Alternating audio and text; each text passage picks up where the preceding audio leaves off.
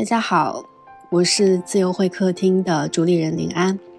今天是二零二三年的最后一天了。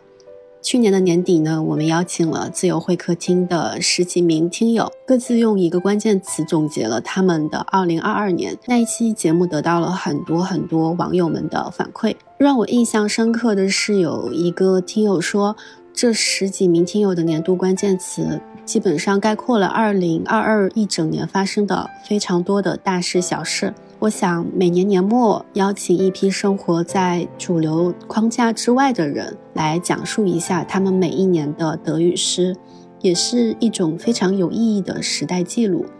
所以呢，今年我们依然用二十一个问题征集了十个听友他们的二零二三年。这二十一个问题涉及到生活与工作的方方面面。从今年最大的突破与成就到遗憾与失去，从如何保持身心健康到理财小妙招。那如果你还没有回顾自己的2023年，这二十一个问题，我觉得是很好的总结方式。我会把问题放在 show note 里面，如果大家感兴趣的话，可以自己去领取。那接下来就让我们走进今年这十位自由职业者的2023年吧。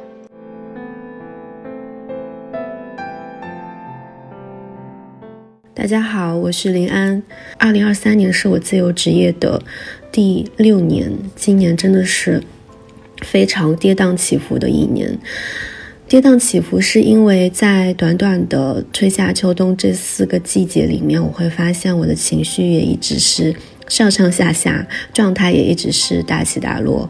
今年经历过非常多的至暗时刻、低谷时刻，但同时也有很多很高光的时刻。但比较庆幸的是，到了今年年底的时候，我觉得我已经呃越来越清楚自己真正想走的路和想要的人生方向是什么了。其实今天我的这个年终总结的主标题是“自由职业六年后，我不想再被这个标签捆绑了”。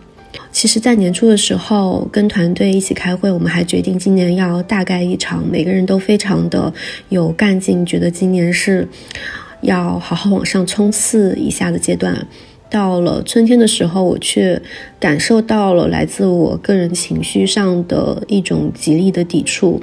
这种极力抵触大概持续了两三个月的时间吧。那段时间，我一边给自己洗脑说。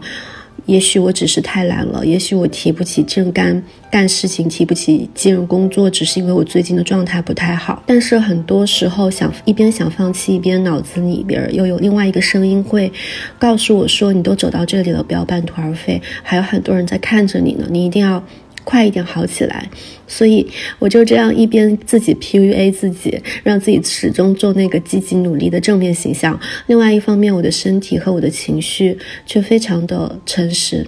具体表现在我很长一段时间，我早上没有任何动力起床，我常常起不来床。然后我起床之后，我也没有心情去，呃，马上进入工作状态。就是会不断、不断、不断的拖延，然后那段时间我的心情也是持续在一种很低落的状态，甚至也影响到饮食，就是食欲不振。今年帮助我走出那种很低迷状态。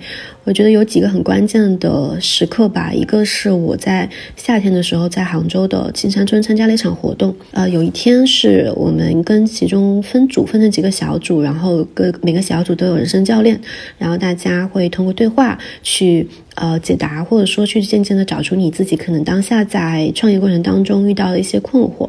嗯，我记得我们那组的人生教练提到一个观点，说爱好、事业和生意。它其实是三件不同的事情，但是很多时候我们很多人会把它们杂糅在一起。爱好它可能就是很纯粹，你可能做喜欢它，并不是图它背后能给你带来什么。经济上的回报，那事业它是你的一个跟个人的价值观和人生志向息息相关的，可能是涉及到终身理想的这样的一个东西。那生意的话，它很简单，它其实就是赚钱、获取利润，很简单粗暴，跟钱直接挂钩的一个东西。那放在我身上很典型的一个表现，就是我其实在创业初期，我就特别想把。情怀和商业这两件事情给它综合在一起，所以就去做了很多很多的呃尝试吧。但是经过一年多时间的探索，我会发现这真的是一件非常困难的事情。嗯，大家都知道，在过去疫情的这几年里，其实我们的沟通、人际关系都是通过线上去构建的。那疫情结束之后，终于有机会在线下与更多的人去建立真实的链接，这一点其实让我觉得会让我更加的开心，然后也会让我觉得更有真实感。春天的时候，我去香港见了一个是在网上认识了好几年，一直觉得非常的同频，但没机会见面的朋友。然后在香港待了一周的时间，我们都是。住在一起，然后每天都一起出门，每天都会交流非常多，很很很亲密、很私密的话题，这让我们的关系迅速的升温。夏天的时候，我去厦门和广州还有泉州那边，呃，旅行办公了快一个月的时间。那在路上，我也是重新又通过去认识了很多新的一些朋友，包括朋友介绍的朋友，嗯，重新找回了我当初在二零一。八年的时候，一九年的时候，开始做一百个不上班的人视频访谈时候的热情吧。就是我其实，在去年包括前年的很长一段时间里，觉得自己都陷在工作和创业的事物里面，而渐渐失去了很多对人的好奇心、探索欲以及去做内容创作的热情。那在今年夏天，在厦门的那段时间，我觉得我好像又找回来了。然后在秋天的时候，我搬家了，我。跟我曾经认识了七年的朋友一起搬到了杭州的郊区良渚文化村这边，租了一个更大的房子，然后我们成为了室友。嗯，这对我来说也是一个非常大的改变，因为我其实，在搬家之前，我一个人住了六年的时间，我其实已经很难适应跟别人一起。同共同生活在一个房子里那种感觉了，但是这个这个决定，我现在回想起来，觉得是非常非常，嗯，正确的一个决定。因为搬家之后，我整个人的状态都好了很多。呃，因为你的生活当中有了一个任何时候都可以跟你去进行交流的室友、朋友、亲密的朋友的时候，其实过去很多。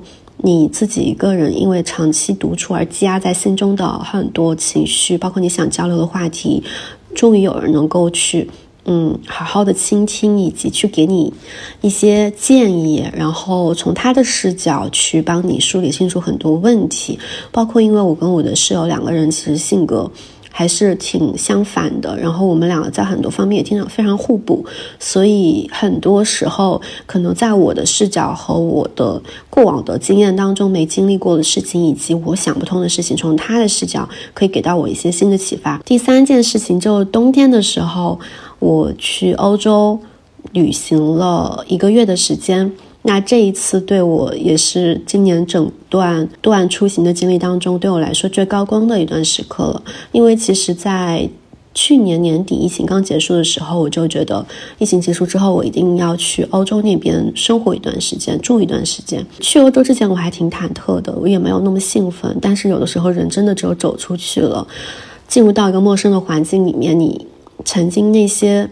在内心深处沉睡已久的好奇心啊、探索欲啊，包括你对人的、对人的好奇，对文一个文化的好奇，对很多新鲜事物的那种像一个孩子一样用孩子眼光重新去看这个世界的那种那种兴奋。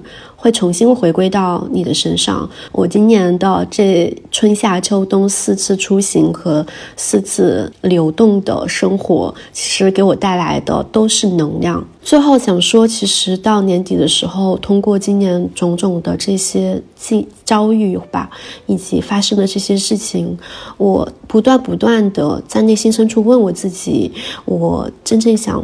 要的生活到底是什么样的？今年十月到十一月的这个假期，我是真的告诉自己，我一定要停下来休息。我辞职六年以来，我每次都是工作为先，我不敢错过任何一个机会。我渐渐活成了一个别人眼中自律又厉害的内卷机器。但是我当初做自由职业，我真的是希望我的工作和生活能够实现平衡。我好像。从来都没有很好的平衡过我的工作和生活，所以我今年去欧洲之前，我就告诉自己，我的人生值得一个心无旁骛的悠长假期。我记得在欧洲，当时我去奥地利的一个萨尔茨堡的湖区的湖边，当时面对着真的就是绵延不绝的雪山湖泊，非常非常的美，就是自己整个被那个大自然很清冷的那个环境给包围，周围也没有什么人，就是蓝色的湖和白色的雪山。然后我就坐在那，我就听那个湖水的声音，我就自己跟自己在对话。然后我就问了自己几个问题，第一个问题是：几年之后你想成为那些，这现那些大部分人都想成为的成功的榜样吗？我会发现，我内心深处是我不羡慕他们，我也不想成为他们。第二，就是你的理理想生活当中不可或缺的是什么？我会发现，我其实需要的是快乐，是稳定的亲密关系，是平静的内心和持续绵延不绝的幸福力。第三，就是放弃现在已经拥有的一切，最差的结果是什么？这个问题，我当初想从职场出来做自由企业的时候，也问了自己。那我发现，放弃现在已经拥有的一切，最差的结果就是我再找个班上。但是我发现这也没有什么，没有什么不能接受的。问完自己的三个问题之后，好像很多问题的答案就逐一显现了。当我决定撕下自由的标签之后，我才真的发现，自由它又一次降临到了我的身上。今年我最大的收获，用一句话给这一段音频结尾，就是放下才是新的开始。二零二四年，希望我们都能拥有。更美好的前程。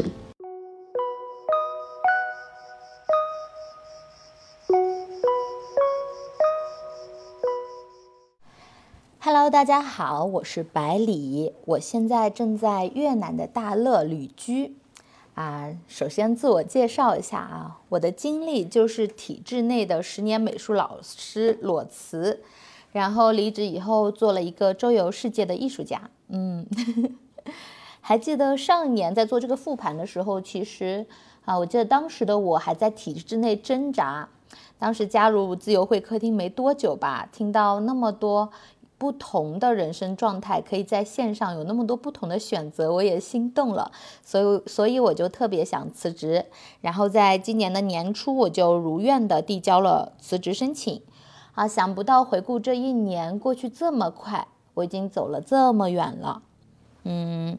其实今年呢，是我真的是彻底躺平不赚钱的一年，因为我除了在学校是美术老师之外呢，我还是个线上的插画师。但是在辞职的第一个月，我做完所有的单子之后，我就把插画的工作也停了。我想试试看不赚钱会有什么感觉。说句实在话，不赚钱会很焦虑。刚开始的时候是真的非常的焦虑，而且因为家里的经济危机，我也跟父母发生了很多的争执。在我是二月底啊三月初辞职的，在今年的四五月，我都一直处于非常焦虑的状态，嗯，也没有任何的方向。嗯，我去了好多的数字游民的社区，像啊大理啊、安吉啊很多地方，但是呢，我发现很多的游民也是很迷茫的，他们也不知道自己的人生是做什么的。但另一个方向呢，就是不干活的、不赚钱的游民非常的迷茫。但另外一种像做自媒体的，我就会发现他们特别的卷，因为啊，今年五月份的时候，我还跟小红书合作去出了一本插画册。然后我就认识了很多的旅行博主，我发现旅行博主的人生真的是好卷啊！因为我以前看那些旅行博主的账号，我觉得啊，我也想像他们一样拥有自由的人生，去到世界的各个角落。可是我发现那种全职博主比一般上班人还要卷，就真的是我在那种稻城亚丁的山巅上，他也在剪视频；在飞机上，他也在剪视频。我想了一下，我自己是绝对没有可能的，因为。这个说实话，身体吃不消啊！因为我在那个亚丁的时候，我阳了，还加高反，整个人气都喘不上来。我觉得这钱，说实话，我挣不了。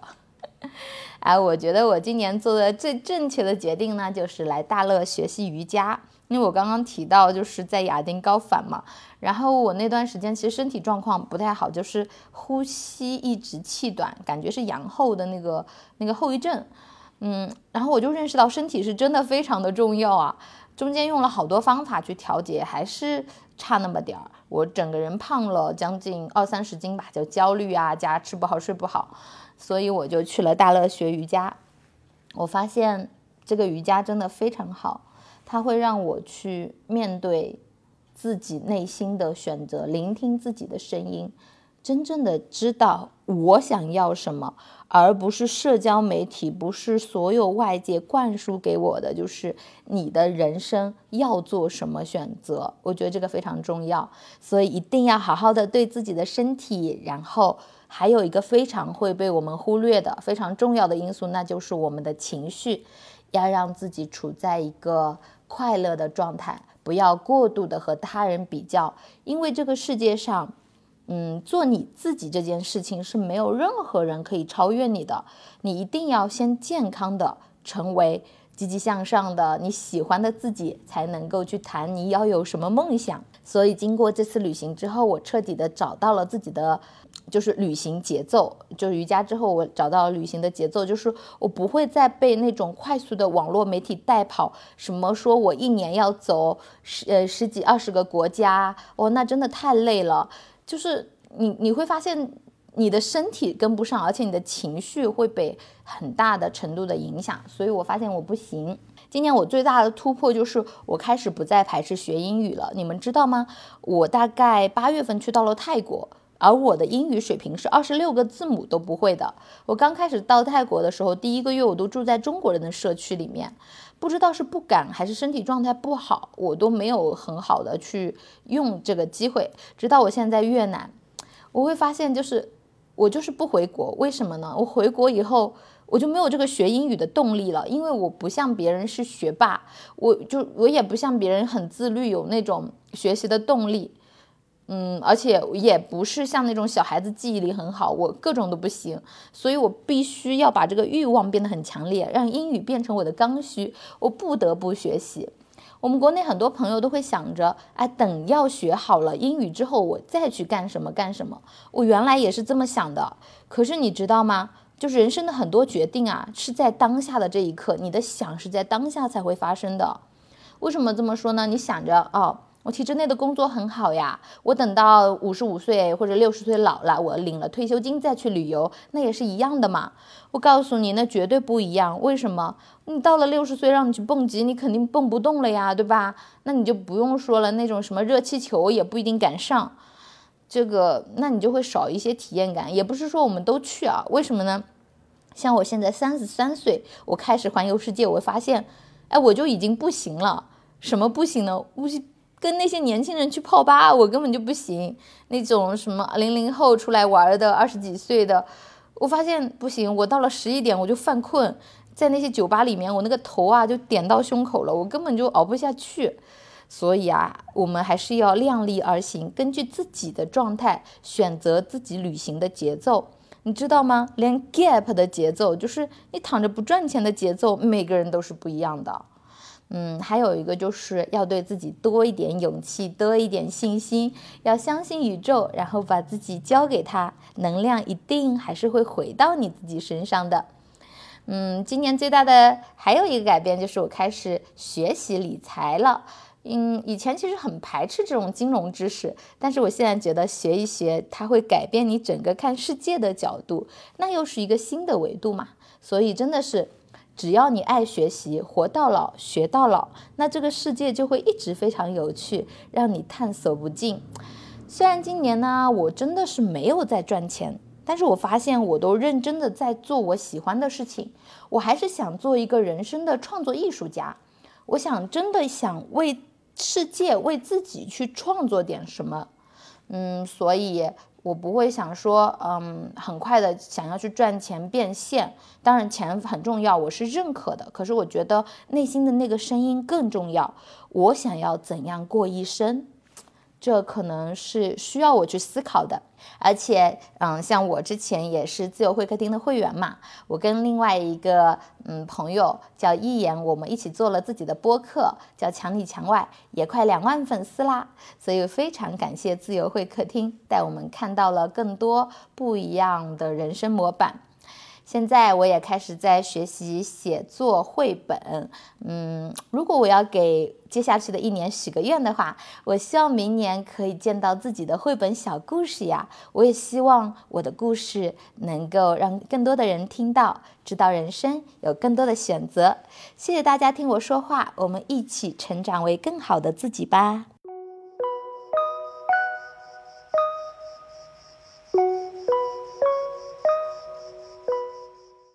我现在正在泰国华欣的海滩边，然后有很多虫鸣的声音。如果用一个词来形容我的2023年，我想应该是转变。我是依兰，今年四十二岁了。我出生在1981年，是八零后的第一代人。我现在呢是一家小的新媒体公司的创办人，是在清迈的陪读妈妈，也是自由会客厅新媒体人物采访训练营的导师。2023年刚好是我。自2016年35岁离开职场以来的第七年，大家常说七年是一个循环。那在这一年，我似乎又回到了类似七年前的那个时刻，我好像又要面临一个新的阶段的转变。从地理上来说，七年前我从北京搬到了大理，七年后我们一家又从大理搬到了清迈，这可能是我和我的家庭今年最大的转变。那在过去的七年中，我自己呢经历了第二个孩子的降生，我曾经尝试做过美食博主，啊，成立了我自己的新媒体公司，还做了一个在大理小有影响力的公众号，叫大理好在。同时呢，我也开启了人物采访课导师的生涯。可以说，已经过去的七年，我在身份的不停变化中，持续寻找着平衡和进化。那二零二三年，我感觉我的心理和生理同时进入了一种更加成熟的状态。怎么形容它呢？似乎我已经熟悉和接纳了这种人到中年生活的真实面貌徐徐展开，然后需要身兼多重角色的这样的状态。因此，我可以允许自己一边肩扛手提着无数的责任和任务，一边享受那种在生活中的滑行，找回自己内在的节奏。所谓四十不惑啊，我认为。就是很多问题我不会再问，很多外界的声音，比如所谓的标准呐、他人的评价等等，我也不会再听。更多的时候，我愿意把时间和精力留给自己，跟内在的自我进行一种无声但是很深刻的交流，关注自己在每一个当下的真实感受。说回二零二三年的具体收获，今年可以称得上是里程碑式的一个项目，是我受四川甘孜文旅，也就是稻城亚丁的所在地。以及小红书两方的委托，跟小红书的十位旅行博主和作者们一起，共同完成了一本书，叫做《重返香格里拉，稻城亚丁》。这本书是小红书推出的第一本旅行手册，在他们站内的总曝光也超过了二点八亿。这个项目绵延了二零二三年整个夏天和秋天，而这个期间也正好是我们搬家到清迈，孩子们适应新的学校，我也要适应新的生活环境的阶段，所以其实还是挺忙碌和挑战的。不过最后拿到成品的那一刻还是很开心的。今年另一个值得一说的收获，就是我跟自由会客厅一起合作的新媒体人物采访训练营已经开到了第六期。那我们很多的学员通过人物采访这种形式，开启了自己事业上新的可能性，甚至已经因此成为社交媒体平台的优秀博主。对我来说啊，这些项目带来的成就感当然是令人高兴的。但是实在讲，我想跟很多成熟人士都会，啊，认同的一样，这样的一个工作量，跟之前所谓年景好的时候其实是远远不能相比的。那么我们如何看待这种普遍的失落感呢？我记得在我们第六期采访训练营结营仪式的时候，我也跟大家说，相信啊，每个人都度过了很不容易的一年。但是回头看看，其实每一步都算数。可能今年我们的钱包没有特别鼓，我们也没有取得什么巨大的成就。但是恰恰是因为这种让我们可能需要慢下来的力量，需要去简化生活的力量，给我们提供了更多反省的空间，让我们放慢脚步。让已经被物质重重包围了很多年的我们，能够卸下那些繁荣，回头来看一看我们真实的需求。如果说转变能给人带来什么，无论是主动的还是被动的，我想都是一个你冲破信息茧房的大好时机，更是一个了解自己更多潜能、认识自己的好时机。当然了，或许很多朋友会说，转变是需要契机的啊，或者说是需要勇气的。不是每一个人都能很轻易地做出人生中很重要的一些转变。我们往往被一种思维方式所困，以为所有的转变都是深谋远虑的结果，都是计划出来的。其实啊，我认为恰恰相反。当你尝试去跟那些做出过重要转变的决定、走出属于自己的道路的人去聊一聊，你就会发现，反而是当你放下了对过去的那些困扰，还有对未来的担忧的时候，你才能感受到当下。是当下你对生命真实的感知，让你明白了自己真正需要什么，从而拥有了改变的力量。它推动着你向前，而你需要做的就是顺流而下。教育家约翰·杜威曾经说：“教育不是为生活做准备，教育即是生活本身。”我略改了一改，我认为今天不是为明天的生活做准备，今天就是生活本身。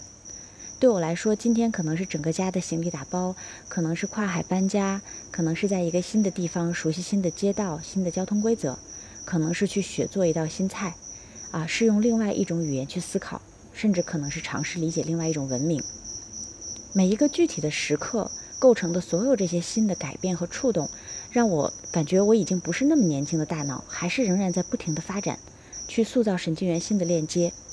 好像生活这个大游戏也向我徐徐展开了一个新的版本，而这些获得可能不是马上反映在你这一年的得失中，而是将在更长的时空中让你体验到收获和成长。或许这就是转变带给人真正的喜悦吧。二零二四年我会重新开启我自己的人物采访频道，去采访一些同样经历转变并且在转变中获得力量的人。然后我希望自己每一天认真吃饭，早点睡觉。多实践一些健康的生活方式，管理好身体这个灵魂的容器。人到中年，在生命这艘小船上，我只管好好划桨，让时间的河流带我去到该去的地方。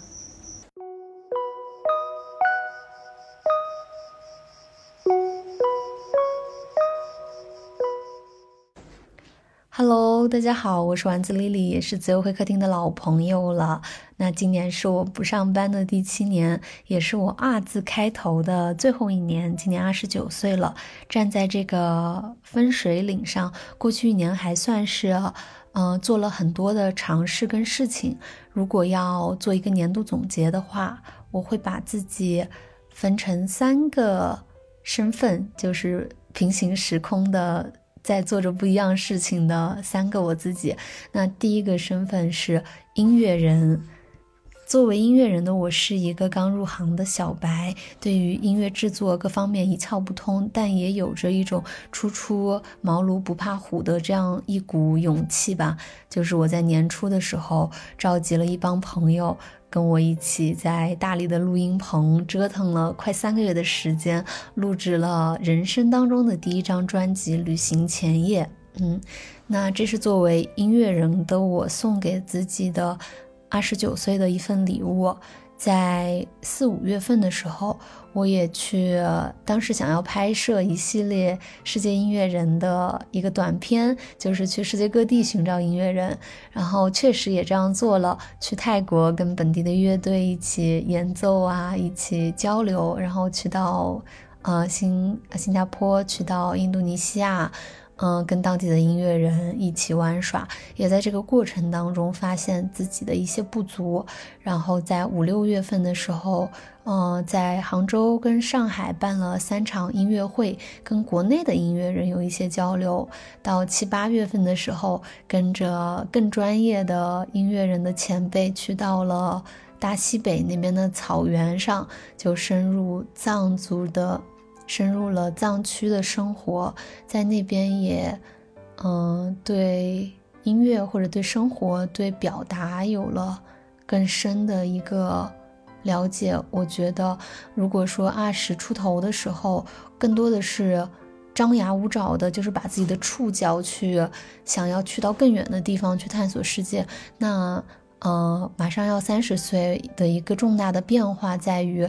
对自己世界的这种广度的探索欲望变少了，而对一件事情的一类人群的一片土地的深度的挖掘的需求变得更深层次了。然后也是在那两个月的草原的采风的过程当中，让我发现，其实这个世界就是自己的一团倒影而已，就是很多的我的表达也好，我所看见的东西，其实。都是局限在我自己的这个视角里面。总之，做音乐这件事情让我发现，其实是很多事情是急不来的。我们生活在一个非常快节奏的时代，就所有的东西好像都需要及时的反馈。你发一篇小红书的帖子，你需要马上看到它的一个呃点赞、收藏、大家的评论。然后你去买一个东西，你希望它一两天内就可以到达你的手上。就我们对所有东西的及时反馈跟时效性要求特别高，但实际上我们生活当中有很多重要。的事情，它是需要时间去酝酿的。不管是以音乐为载体的作品，还是其他的一些个人成长方面的事情，这也是今年做音乐带给我的一个思考。那第二个身份就是作为旅行者的我，嗯，刚刚也有讲到，相比起过去那样一个劲儿的想要去到更远的地方的那样一个旅行者的我，现在好像对于深度的要求会。更高了一些。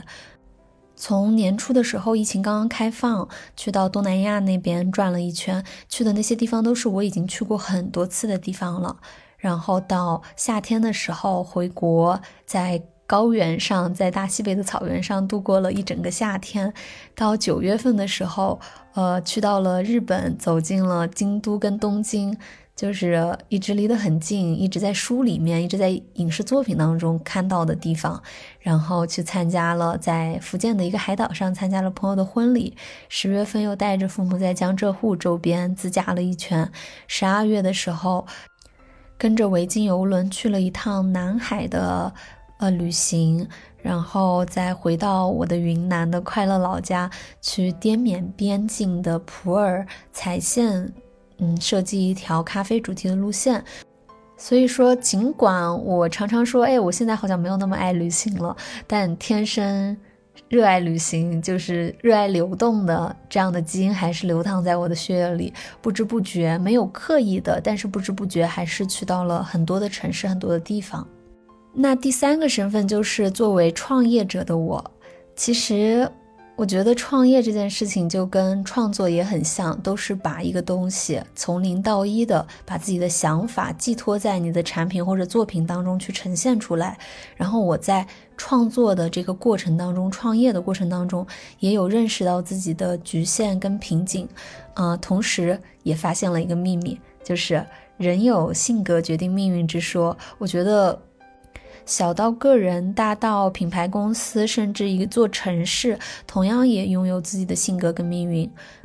在我看来，一个团队的前十个人决定了这个公司的性格。那么值得庆幸的就是，我们这个团队 To Do 乐器，它的性格里面，它的底层的一个色彩就是乐观跟心比较大。所以说，尽管今年一年其实遇到了很多困难。就大到说整个大环境的经济市场不好啊，嗯，然后行业市场饱和啊，小到说我们自身本身的产品设计的灵感的枯竭，包括海外旗舰店产品上线无限的在经历审核期，新品开发的一些瓶颈等等。这也曾经让我焦虑，说：“哎呀，一直没有增长，可怎么办？”但是到了年末的时候，发现原来只是保持跟去年的营业额持平，就已经是一件很幸运的事情的。我意外的发现，其实在我的生活当中，工作是给到我滋养的，因为有这样一个友好的、和谐的团队。给到了很多的支持，包括十月份的时候去参加乐器展，五月份的时候参加杭州尤克里里嘉年华，在整个工作的过程当中，我觉得是有补充给我能量的。我觉得二十九岁的我非常需要通过工作去找到自己在社会上的一个位置。然后让我的生活的层次更加丰富，就是它既有自己的爱好，有自己的纯生活、娱乐、休闲的部分，也有自己想要为之去更进一步、更深入的去深耕的事业的部分，也有一些工作，工作就是做自己擅长的事情，得到相应的正反馈。尽管说，我觉得去年一年对我来说并不轻松，很多的挣扎，很多的一些。观念的变动、动荡都是在内心世界所产生的。它外在看来好像没有很多具体的事情去呈现，但是对我来说，内心其实就是翻江倒海、暗潮涌动的那种感觉。对我来说，今年更像是一个转变的过程，从认识世界到认识自己，从向外探索到向内探索，从一个相对来说非常外向、活泼的人，变得现在甚至有一些内向跟需要独处。我清清楚楚、真真实实的感受到的一个我，从内到外的在发生改变，而更多的。具象化的一些变化，可能要隔着时间的长河回望的时候才能说得清楚。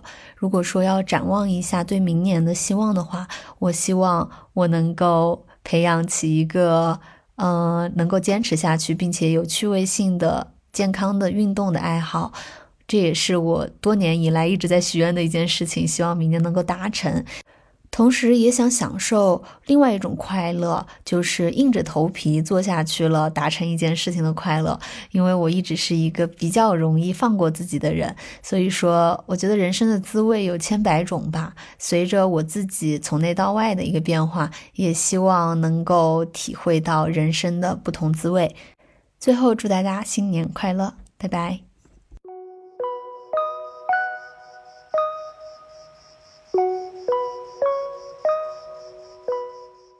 Hello，Hello，大家好，我是自由会客厅的听友 Fiona，目前是一位教育工作者，嗯，和内容创作者，有在做自己的播客节目，然后比较关心儿童发展、身心健康、终身成长之类的话题。呃，今天是周一，但是还有两个项目的收尾工作没有完成。晚上七点钟，我约了三五个朋友准备圣诞节小聚一下。说好了，我是来负责这个活动策划的，但是现在是五点半，策划进度依然为零，所以突发奇想，我准备直接用自由会客厅的提纲作为我们今天晚上的聊天内容。Hello，大家好，我又回来了，现在是晚上十点半，活动结束了。真的超级感谢这个提纲，让我们在毫无准备的即兴聚会中有了非常多的火花碰撞。我是把这些问题都分别写在了纸片上，然后让大家随机抽取来回答。那我就分享一下我抽到了这个问题吧。呃，你今年为了保持身体健康都做了哪些努力？呃，我回答的时候把它拓展为了身心健康，因为我觉得身心是一体的嘛。第一个呢，就是我通过组建早起打卡群去实现早起计划。呃，其实是去年就开始了这个打卡群，直到今年的话，一共是完成了八期，然后每期差不多一个月左右。我最早想组这个早起打卡群的初心其实非常简单，就是我发现那个时候因为，呃，自己跨时区上课啊，然后自由职业啊，反正就先是熬夜，后面是睡眠紊乱，再后面就是一整个昼夜颠倒，然后去医院检查的时候发现。心律不齐，呃，然后我一开始其实还是想靠自己的意志力 来改变自己的，但是发现实在是太难了。后面，呃，我在 B 站上看到一个 UP 主，呃，好像是啊，应该是叫三坨土，他分享了自己一百天让网友来监督自己早起的一个过程。我就是看完了那个视频之后，一整个被激励到，然后我就快速在朋友圈召集了一波有相同需求的伙伴，开启了早起打卡这个计划。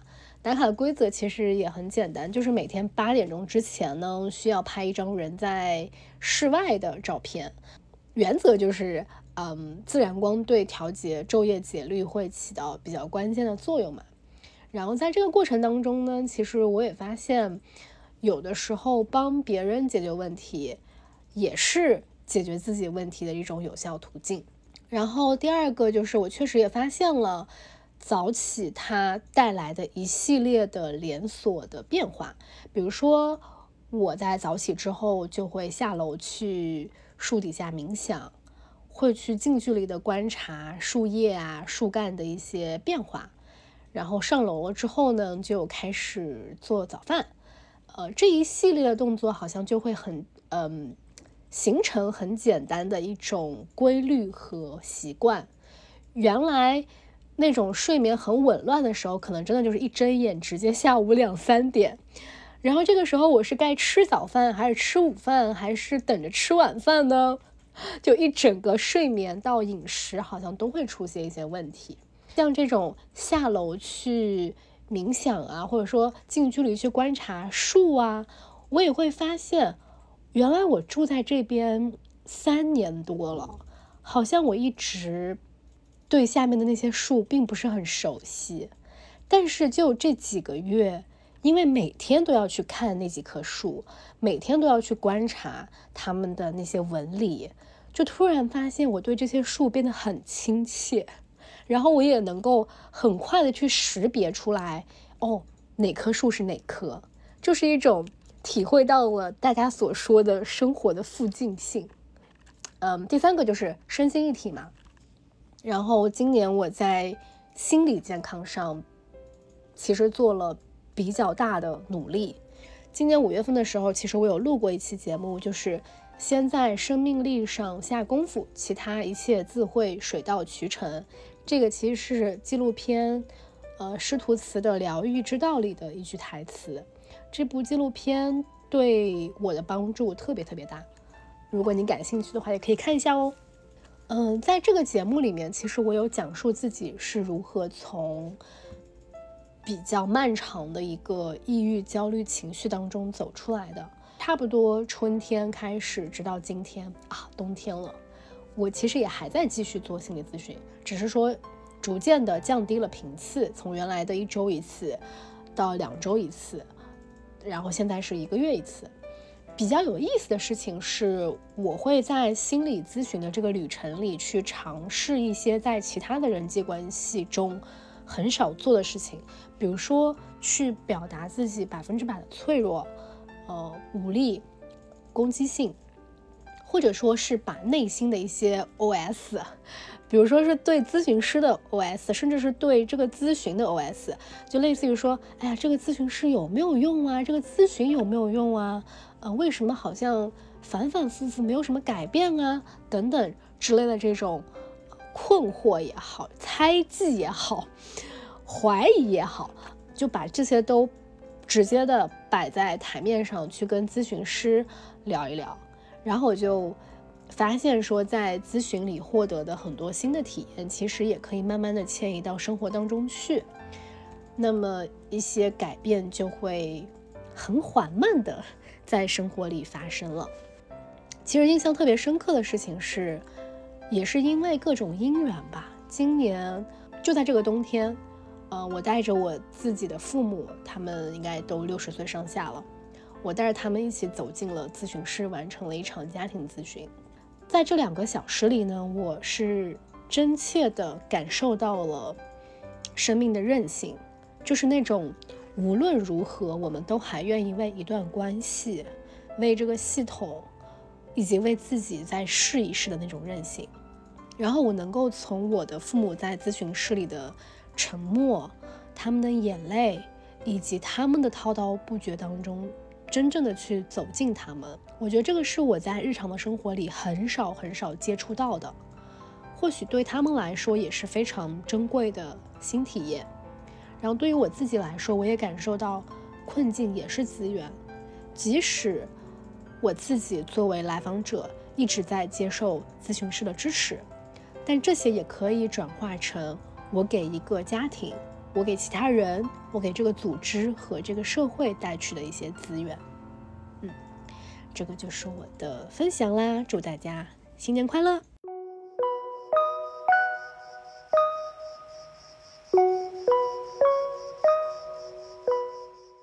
！Hello，听见自由的听众朋友们，新年好，我是胖鱼酱。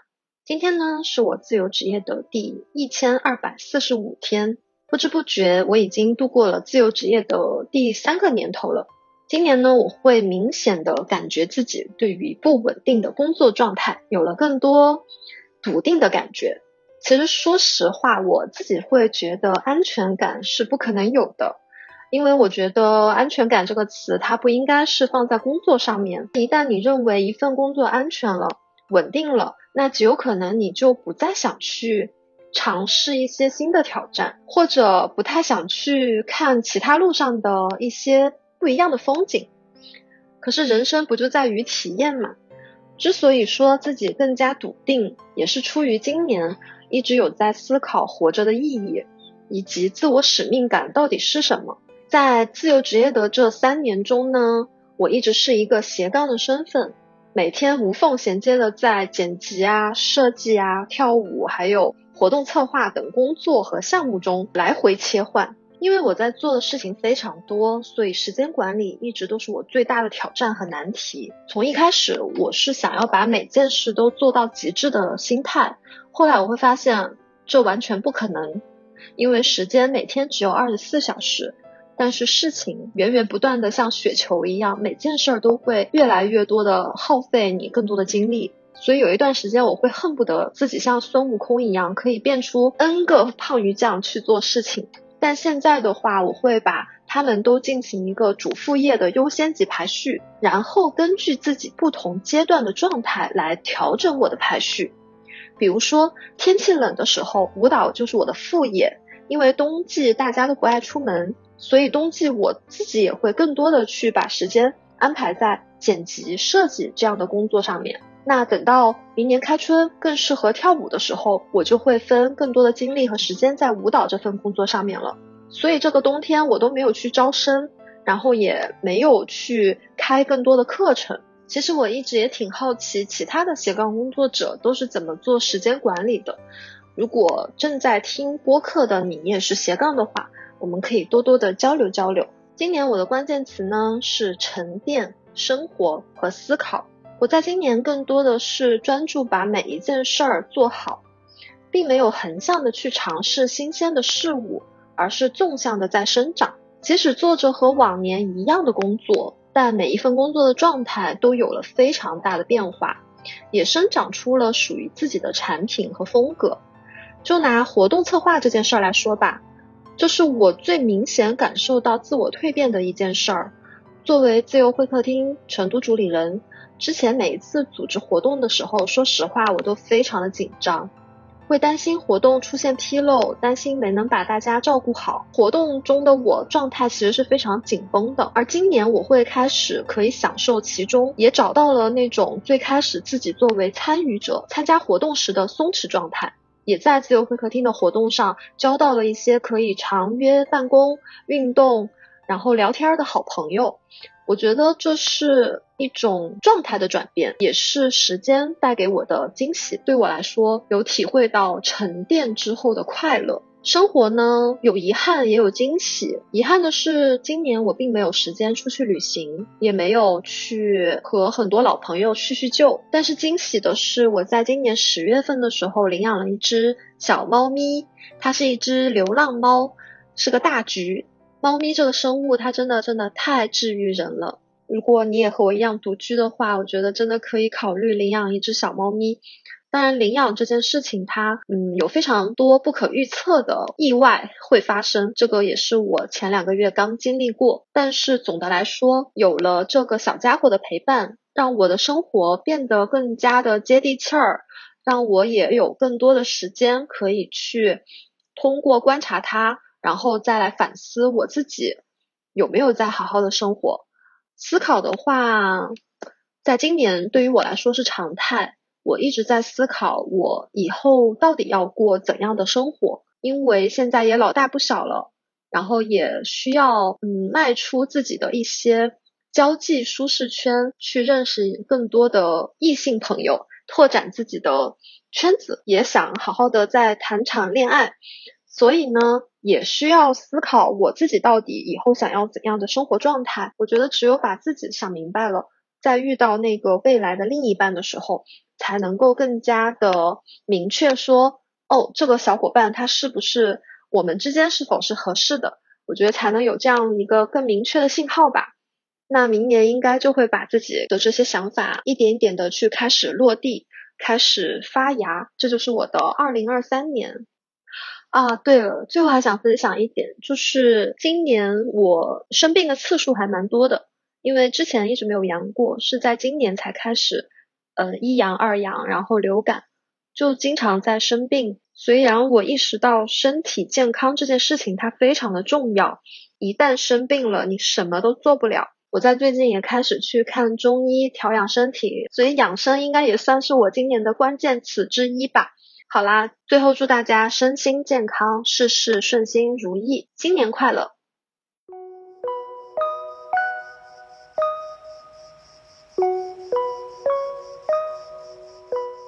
大家好，我是 Ash，现在是自由会客厅的杭州主理人。啊，我现在是自由职业的第二年，正准备迈入第三个年头。我现在的主业是一名摄影师以及活动策划人，副业呢是希望能成为一名数码家居博主。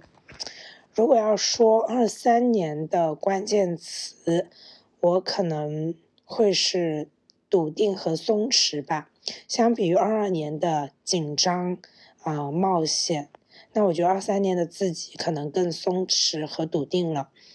在自由职业的第二年来说，嗯，你也会有不断的去尝试、体验、去突破自己的极限，但是能找到一个自己擅长的领域，并且相信自己。笃定的能走下去，我觉得对二三年的自己是一个很难得的事情，因为大家一直都在说自由职业和上班之间的关系，包括我们一直在说的只工作不上班。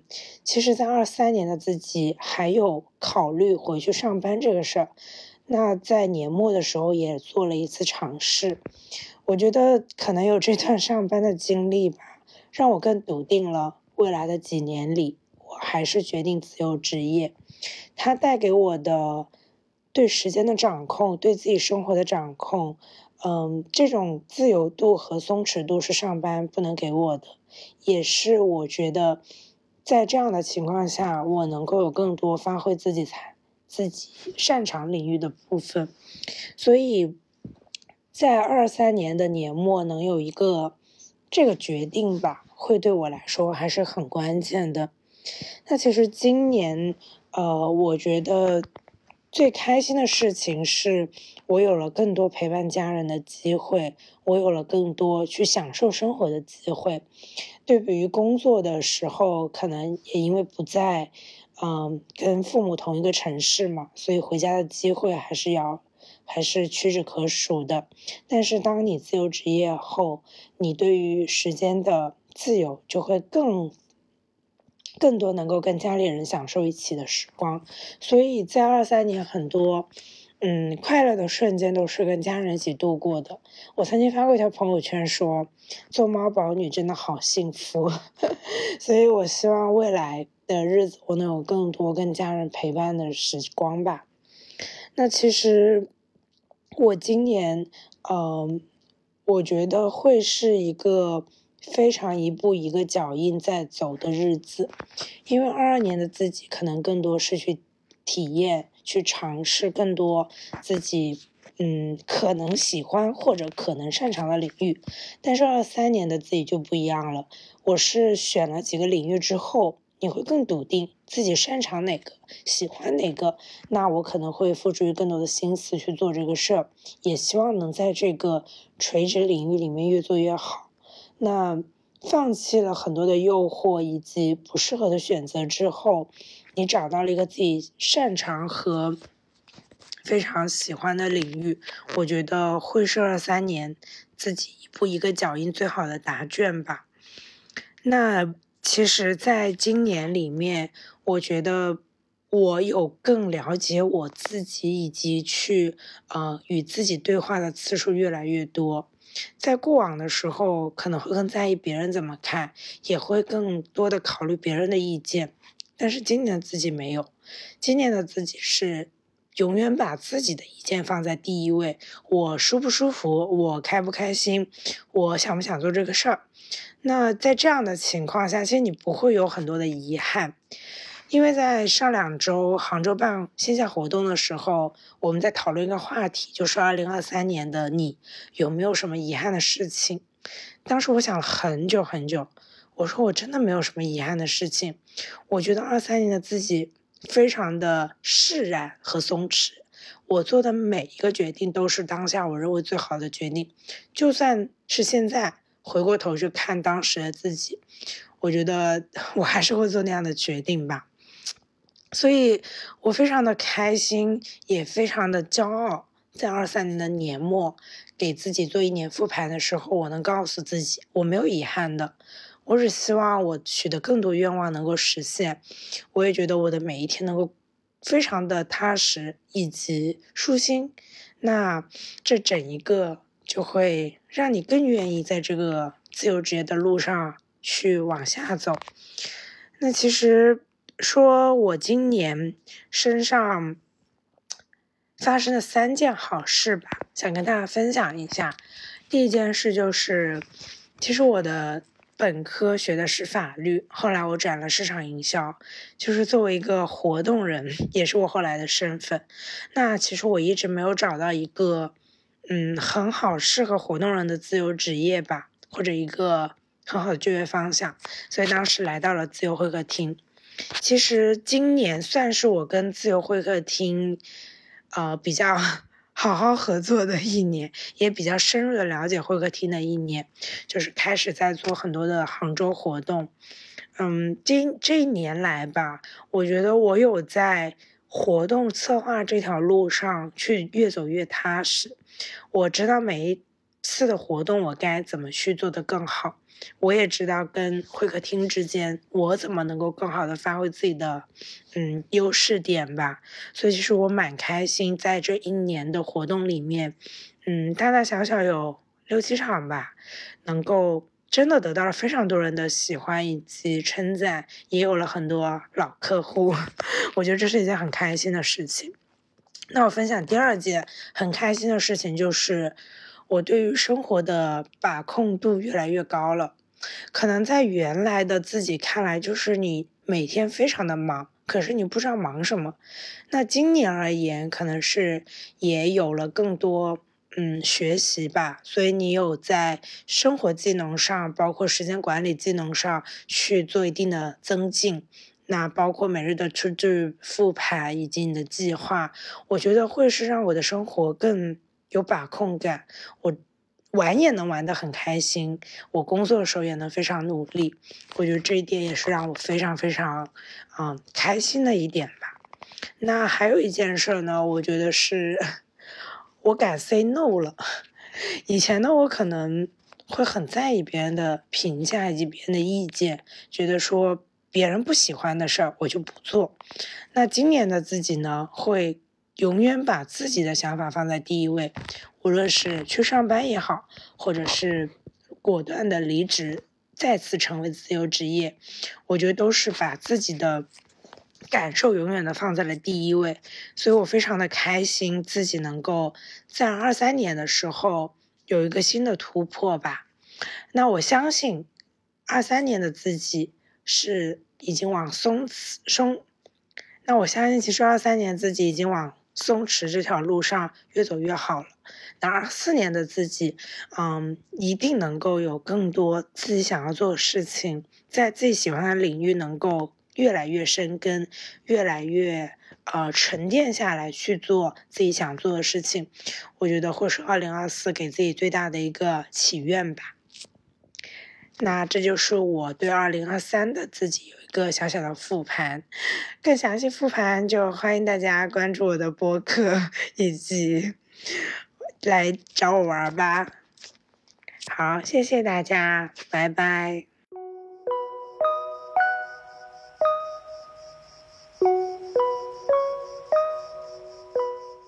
Hello，大家好，我叫米露。先用几个标签简单向大家介绍下自己。我成为一个自由职业者已经五年了，也是一个从业了七年的心理咨询师，一个成长中的职业发展咨询师和女性成长教练，以及一个新晋的数字游民。还有一个我最喜欢的身份，就是我今年把我的社交媒体账号也改成了这个名字哈，人生体验家米露。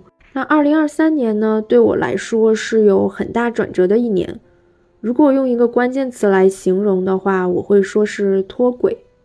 这种脱轨体现在方方面面，包括我的生活方式、我的婚姻家庭以及职业发展。在生活方式上呢，今年的十一月底，我离开了北京，开始了一个人的无限期旅居。我希望去更多的地方，体验多元的生活方式，能够认识更多有意思、有个性的人，见识轨道之外人生的各种不同可能性。我的第一站呢是海南的一个村子，叫刺滩村。那在录制这个分享的此时呢，我正住在林间的一个小木屋里面，窗外呢就是成片的槟榔林和各种绿油油的植物。本来呢，成长于城市中的我是五谷不分的。那在这个村子里呢，我认识了不少的农作物。嗯，在城市的时候呢，容易不知不觉花不少时间刷手机；而在村里呢，手机好像一下对我失去了吸引力。我更愿意出门，在自然里散散步，扎实的走在土地上，投入每天具体的生活。以前我在北京看着打工人挤地铁。我总是在感叹，到底是什么支撑着大家过这么辛苦的生活？而在这里呢，我感受到青年人返乡创业的艰难与坚持，是因为呢，他们在为自己热爱的家乡和理想而努力。身边呢，不少朋友会说羡慕我的生活，这对不少人来讲呢，并不容易做到。我非常能理解大家所说的现实的困难。而在我看来呢，我并不是因为比别人拥有了更多的资本资源，所以才能这么做。对我来说呢，人生就是一个又一个有舍才有得的选择。我只是去抓住我发自内心最看重、最热爱的东西，那些在我生命终点回顾起来会让我觉得不枉此生的东西。至于其他，我觉得人的一生其实抓不住什么。我越来越觉得，能放下的事情越多，我们所执着的东西越少，相应的，我们获得的自由也就越大。所以呢，旅居当然会让我失去一些东西，比如我提前结束了所有的线下工作，收入必然会减少。我也失去了北京丰富的文化资源，不像之前每周都可以看各种我喜欢的演出、讲座、展览。而且这里呢，也关系到了我第二个脱轨。就是在婚姻家庭上的，我是在二二年底结的婚，刚结婚一年多呢，相当于就要面临跟老公的异地分居，因为我去旅居了，而他还需要在北京的公司继续工作，而且我还面临一个更迫切的问题是，明年我就三十五岁了，到了所谓高龄产妇的边缘，是不是要生孩子这个事情我还不确定。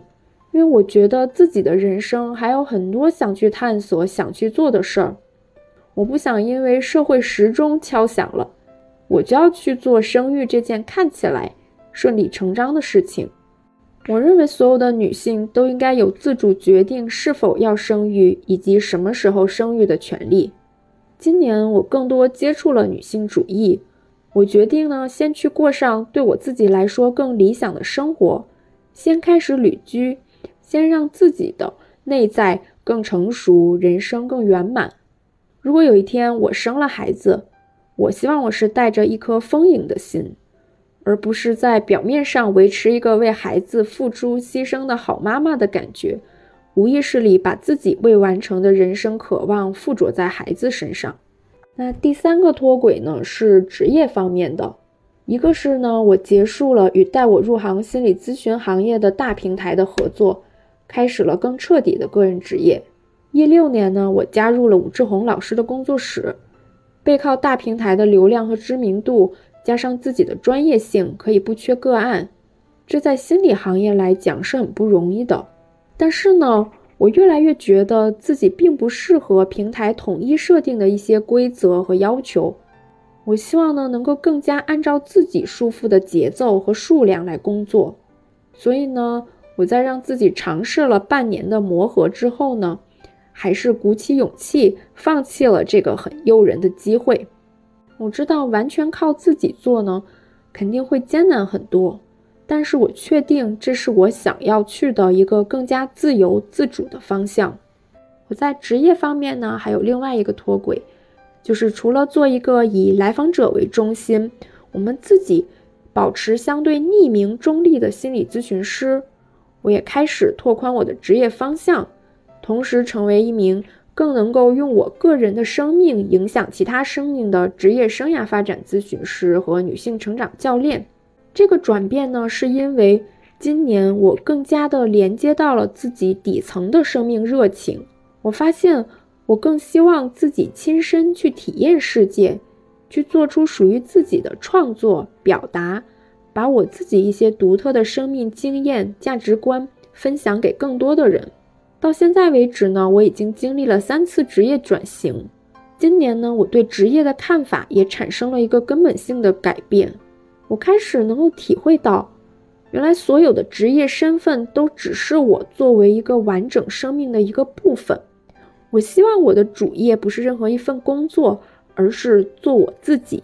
职业它不是某一个具体的身份，一个工作的职位，而是我来到这个世界上天赋使命的一个化身，是我生命热情的一种显化。这听起来或许有点抽象。但毕竟我是一个 INFJ，我相信直觉、情感功能都很强的人应该会懂。在最后呢，我想和所有在听这个节目的朋友们分享一句话，来自催眠大师埃瑞克森。他说：“生命不是一个你在今天就可以给出答案的东西，享受等待的过程吧，享受成为你自己的过程。种下花的种子，却不知将会是什么样的花盛开。”再没有比这更喜悦的事情了。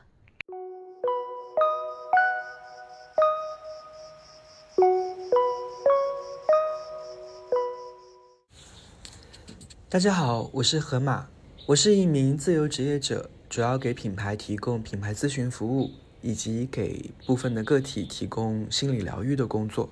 在二零二三呢，我想说一下我的关键词是什么。第一个关键词：允许。就是今年我其实说变化很大呢，也没有那么大；变化不大呢，其实也不能这么说。啊，咱们主打一个废话文学哈，就是想说，在今年我发现我有很多事情跟以往一样，还是搁置了。比如说给自己做 IP 打造啊，或者是一些我想要做的事情，但是一直就是因为自己拖延，或者是因为客户来了需求之后，我就把自己想要做的事情放到了一边。今年还是老样子，但是我发现我今年有一个最大的心态转变，就是我开始允许自己暂时做不到、做不好了，允许自己呢暂时去偏离这个轨道去发展，允许自己并不像自己心里想的，我就是那个完美的小人儿。所以说，我觉得允许很重要。诶，也许你们会觉得这种允许是什么意思呢？是和解、妥协、放弃？年纪到了是不是？但是我觉得这种允许是给自己。就是撕掉了一个标签，就是让自己不要给自己贴上那么多标签，捆绑自己，给自己下死命令，就是你必须要怎样怎样才对，你必须必须要按别人的那个轨道时钟，要按别人的那个要求，按照你心目中别人一起营造的那个成功的感觉来去给自己下定义。我觉得有时候呢，为努力的自己鼓鼓掌，允许自己要在有些事情上不要那么完美。是 OK 的，我觉得这个允许给我最大的一个转变之后的带来的结果就是我变得更加的自信喽。就是我觉得自己其实还有蛮多事情都做的还挺不错的。然后第二个关键词呢，就是要主动啊，这个主动真的很有意思。我今年呢，在年初的时候去主动联系了一个，就是我很喜欢的。算是博主吧，他在我们这个品牌行业里很不错。然后他不断不但他回复了我，他还给我介绍了他的其他的朋友给我。就是因为这样的一个主动的小小动作，让我上半年不仅跟一个很大的品牌合作了，同时他后面介绍那个人跟我合作之后，我们一起孵化了一个二十万的抖音账号。就是这件事情给我的感觉是什么呢？不是我这个主动一定要带来一个成功的结果，而是他给了我一个信号：当你主动去做的时候，你尝试了，这就是一件很美好、很美、很 amazing 的事情。但是我想说的是，你们肯定会觉得这就是一个屁话，这大家都懂啊。可是我跟你说，很多事情就是这样，你只要做了。他这句简单的道理，在你心里的那个层次感就不一样了。也是因为主动，我就是很喜欢发朋友圈。虽然我的商务能力呢一般般，但是我很爱主动去发朋友圈。下半年我因为爱主动发朋友圈，有一个人就看到了我的动态，然后主动过来问我有一个事儿能你能不能做？我感觉你好像能做，你的朋友圈似乎营造营造出来你是这样的人。我说那当然能做呀。也因为这样一个小小的开始，我今年跟他跟这个人合作了之后，我们一起嗯打造了我所在的就是深圳龙华区的这个。呃，网上的城市形象的项目，同时，同时我们一起现在成为了就是龙华区网上城市形象的这个智库的成员，我们就相当于把我们以往在商业世界里面打造品牌那一套方式移植到了就是在城区打造上面。就这件事也是让我觉得，哎，好像有时候你小小的一主动还是蛮多收获的。那第三个关键词呢，就是相信，要相信啊，这个词也听起来特别虚，就是。我今年年初的时候有一个想法，就是也是因为呃，在加入了自由会客厅之后，我想说，我是不是要做一个东西出来，让它变成一个产品？我当时就想到了书写个人史这个是这个 idea。哎，这个 idea 很好啊！你看这个 idea，它既能够跟我喜欢的工作有关，就是书写呀，包括跟别人沟通啊，然后跟人呃就是深刻的共情啊等等一系列的记录他人的故事嘛，但是。你真正把它落地的时候，你会发现它的问题还挺多的。问题为什么多呢？第一个就是买单的这个人，他是不是真的能够是你心里想要采访那种人？也就是说，你想你想要采访那一些各种各样的人，他是不是你实际买单人？然后另外就是说，你这种内容的话，它跟市面上这些帮别人写这种呃老人家写那个就是自传的这种写手，你跟他的这个产品有什么差异化？也不一定有，对不对？所以你会发现很多问题。但是我当时就对自己说，这个事儿哪怕不能成，我就发一个心，发个愿，我要把这个东西发到自由会客厅的那个墙上面去，就是个人介绍的墙嘛，我一定要写。哎，我写了之后，群里面就是因为我我其实没有把自由会客厅用的特别好的点是我太忙了。但是我觉得自由会客厅里的人都很好，他们看到了这个信息之后，都主动加我说：“你这个个人史是什么情况啊？有如果有进展，一定要跟我说。”嗯，然后我就觉得主动一点真的是很好，就是你你相信了这件事情，他们也会跟着你相信。也是因为这种相信，我下半年的时候，有一个人就过来跟我说，他想要做这个事情，他不仅想做个人史，他还想做家史，他把这个事情就做大了，延展了。然后这个事就真的，一月九号，就是二零二四年一月九号，就会我们第一次围绕这个事情的落地展就要开始了，所以要相信真的特别的重要。最后的一个关键词就是跟恋人有关的，就是恋爱。可能会很多人说，哎，河马你是不是一个恋爱脑？其实不是。嗯，我我，但是我确实在今年突然感觉到了恋爱，它确实给了人很大的能量。就是，嗯，除了工作伙伴啊，还有我自己之外，我真的很想感谢我的伴侣，因为我自己其实是一个同志嘛，我年龄也不小了，我在深圳打工，就是有一种客在他乡的一个感觉。嗯，我很早也自自由职业了，也不在任何社群里面，所以没有什么老同事，时常感觉孤独，但是。当身边有这样一个恋人陪着你的时候，你会感觉到，嗯，你人生好像那个层次感更多了一些。我举个例子，就是我有时候跟他说很多东西，他都听不懂，因为他的职业跟我跨度非常大，但他的他会一直在我旁边认真倾听，这种情绪的流动真的会是给人很大的能量。所以，我们今年两周年的时候，我给他送了他一个本子，这个本子里面写满了我们就是。两个两两年之来，两年之内的这个经历，同时我一遍遍的提一句话，就是感谢在这个大大的城市里面，小小的我可以跟你牵手。我我特别想说的一个感受就是，也许选择身边的许多朋友和合作伙伴呢，他们是在你事业上面，在你的人生的版图上面，就像让你的人生的体验度更丰富嘛。但是我觉得恋人他真的很像一个人生公司的合伙人的感觉。就是我很感谢身边有这样一个很坚守的、稳定的又善良的一个这样的人，他能够跟我一起携手去完满我们彼此的人生。然后我也想说，呃，选择一个这样的伴侣，最重要的不是看他的上限，而是看他的底线。所以这个就是我今年的几个关键词。嗯，最后我想给大家就是说一下，我想对二零二四的自己说什么的，就是无论世界有多大的风浪，都要时时刻刻去感受、分享爱，用一次次体验塑造自己的存在性，脚踏实地，大步流星。也送给大家，一起大步流星起来吧。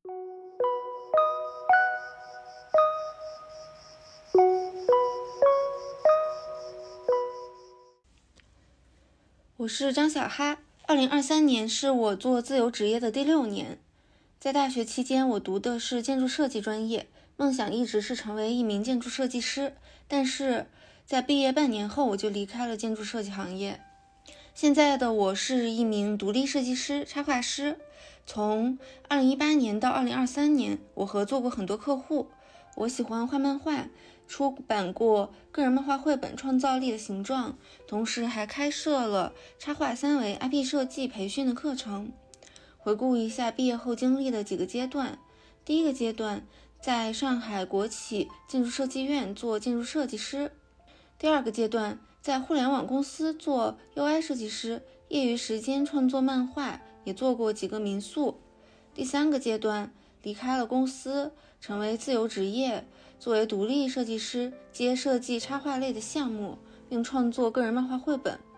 第四阶段，继续接设计插画类项目，同时做插画三维 IP 设计的培训。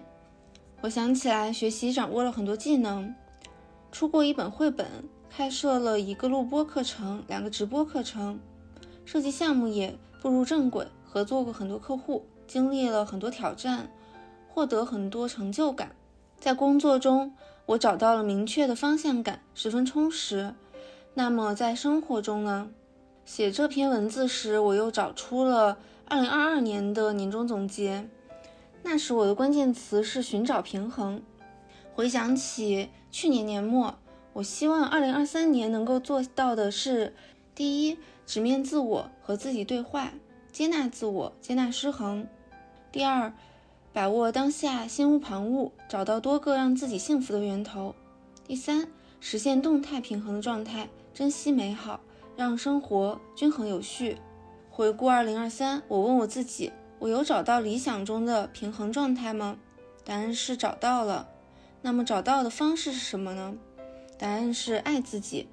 因此，二零二三年我的年度关键词是爱自己。我发现爱自己的过程是一个逐渐被疗愈的过程。一月，我慢慢重启前两年因疫情逐渐减少的线下关系，和朋友家人在自然里散步聊天。生活中除了工作，也开始有了更多的色彩。音乐、艺术、自然一直对我来说是非常重要的存在，而身边的家人朋友们也带给我很多的启发。三月到八月，我慢慢的打开自己。参与线下活动，出门旅行，也建立了更多的线下关系。但随之而来的工作和外界的信息，再次给我带来了非常大的压力和焦虑。手阳之后，我的身体免疫力更是变得越来越低。在八月的一天，我发现我的背上起了很多疹子，这可能是免疫力过低导致的。我才意识到，我又开始进入到了工作机器的状态。很久没有关注自己的身体了，我拿出了很久没有用的智能秤，发现秤给我的打分从曾经的一百分变成了八十分，大部分的身体指标都从绿色变成了触目惊心的橙色、红色。于是我开始思考，为什么这段时间我的健康状况会产生如此大的变化？后来我发现，这都源于我不够爱自己。人的每个阶段理想的状态都不一样。所以要调整状态，去满足自己每个阶段的欲望。从前我总是非常关注精神层面、意义、逻辑、概念、思考，而对于身体呢，我总是逃避和忽略。但现在我才发现，身体是一切的基石，它一定程度上也会影响到精神层面。于是我终于逐渐开始调整状态。八月开始，我报名了家附近的一个舞蹈教室。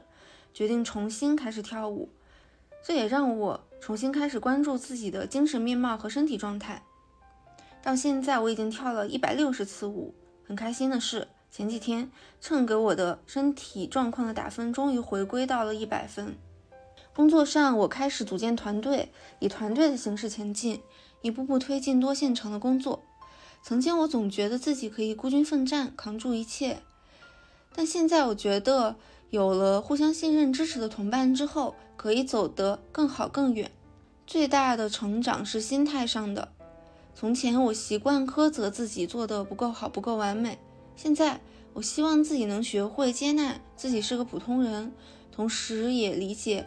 每个人都是独一无二的个体，向大自然学习。每棵植物看似普通，但仔细观察都能发现它的独特美丽之处。我想对我自己说：“你已经尽力了，你已经做得很好。”从前的我总是危机意识过强，忧虑明天，也很容易受到环境的影响。现在我开始慢慢觉得这个世界像个大型游乐场，游乐场里没有输赢。每个人或被动或主动地遇到属于自己的命运关卡，再通过闯关获得一个个人生成就。活在当下，珍惜当下就好，没有必要过度的忧虑明天。关注和尊重自己当下的体验和感受，寻找生活中简单的快乐，就可以带来很多幸福感。对于工作的心态也朝着更好的方向发展，因为身体和心灵逐渐被疗愈。工作中也因此减少了很多内耗，我可以投入更多的心力去沟通，帮助客户解决问题，也收获了更加和谐的人际关系，在中工作上的主动性变得更强，我更加关注策略层面，提升认知之后，也将业务框架和模式梳理得更加清晰。回顾二零二三年，从八月开始，我终于开始下定决心调整工作模式和生活状态。某种程度上来说，也算是重启人生了。我的心灵终于逐渐恢复到平静愉悦的状态。爱自己的过程是一个逐渐被疗愈的过程。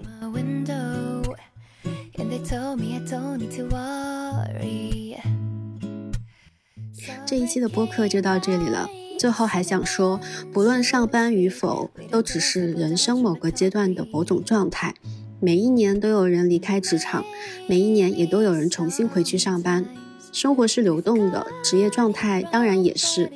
也许当我们接受了流动是一种常态之后，才有可能拥抱更多人生的可能性。那二零二四年，祝大家自足、自由、自洽。我们明年再见。